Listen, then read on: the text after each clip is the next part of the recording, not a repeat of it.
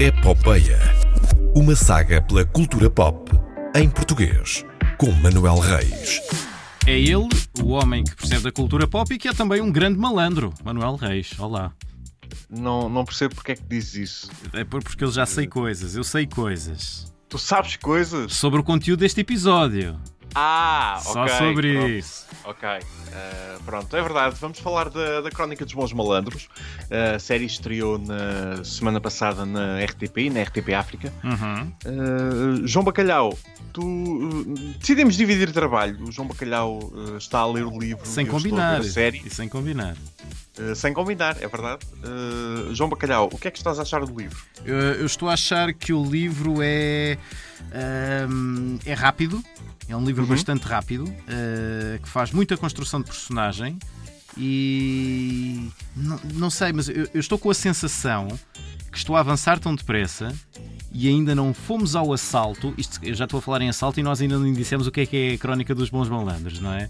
Ah, e não sei, estou. Então, mas espera aí, o que, o que é que vai haver no final? O que é que vai acontecer no final? Porque o livro está a acabar-se e vocês ainda não foram ao assalto. Pois, a, a- a- a obra de, de Jorge Paixão da Costa, a série, a adaptação do livro homónimo de Mário Zambojal, obviamente, eh, também, também sinto isso, de certa forma. Eh, no- logo no primeiro episódio, somos logo empurrados para um assalto à Gulbenkian, Uhum. eh, para a captura de uma coleção de, de joias de, de René Lalique.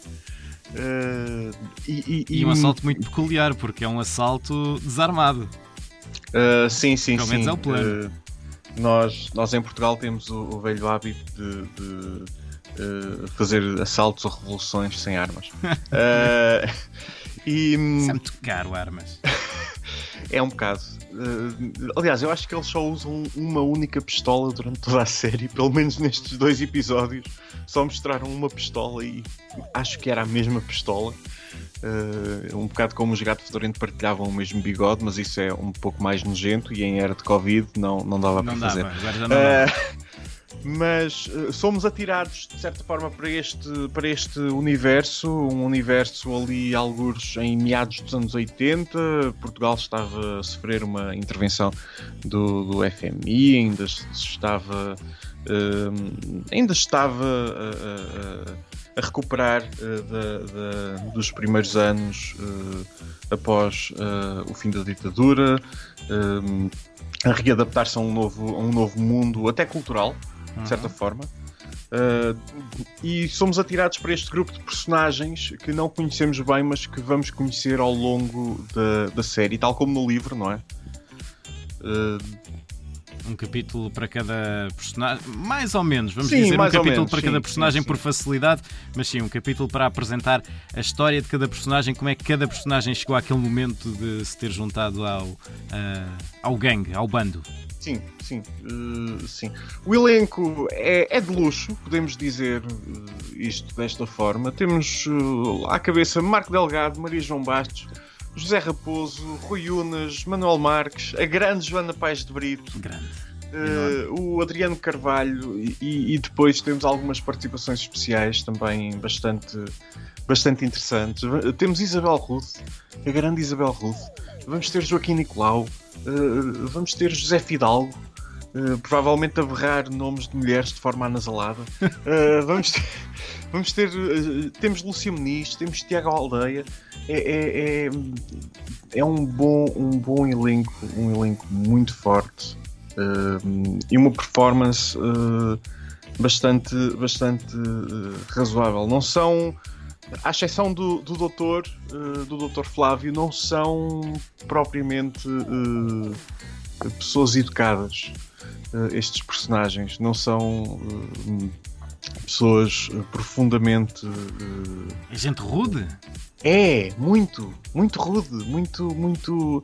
Não quero dizer saloia, porque não, não creio que seja uma, a palavra correta, mas. É uh, gente que frequenta o bar do japonês. Não sei se o bar do, do japonês também aparece na série ou não, mas. O bar do japonês O aparece do na japonês, série. sim, o bar do japonês aparece na série. Uh, uh, com garrafas um pouco mais modernas do que seria suposto, mas aparece. O Japão sempre foi muito avançado.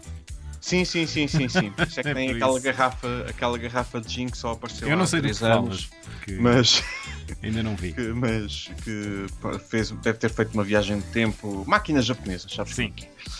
Crónica dos Bons Malandros está neste momento em exibição na RTP1 em Portugal, na RTP Play para todo o mundo, também na RTP África.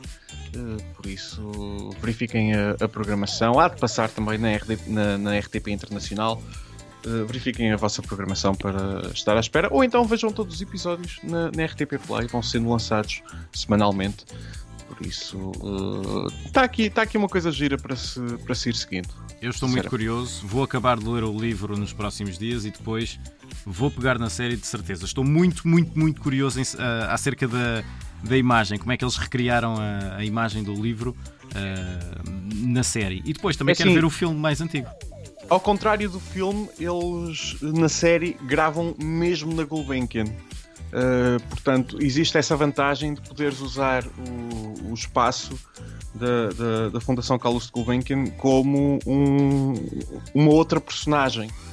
uh, que por vezes uh, são, são espaços tão emblemáticos que funcionam uh, também como se tivessem uma, uma vida própria. Muito bem. Crónica dos Bons Malandros, a sugestão desta semana à série de televisão. O Malandro de Manuel Reis volta na próxima quinta-feira. Não sejam malandros, usem máscara. Bom fim de semana. Máscara para assaltar também. Bom fim de semana, Manel.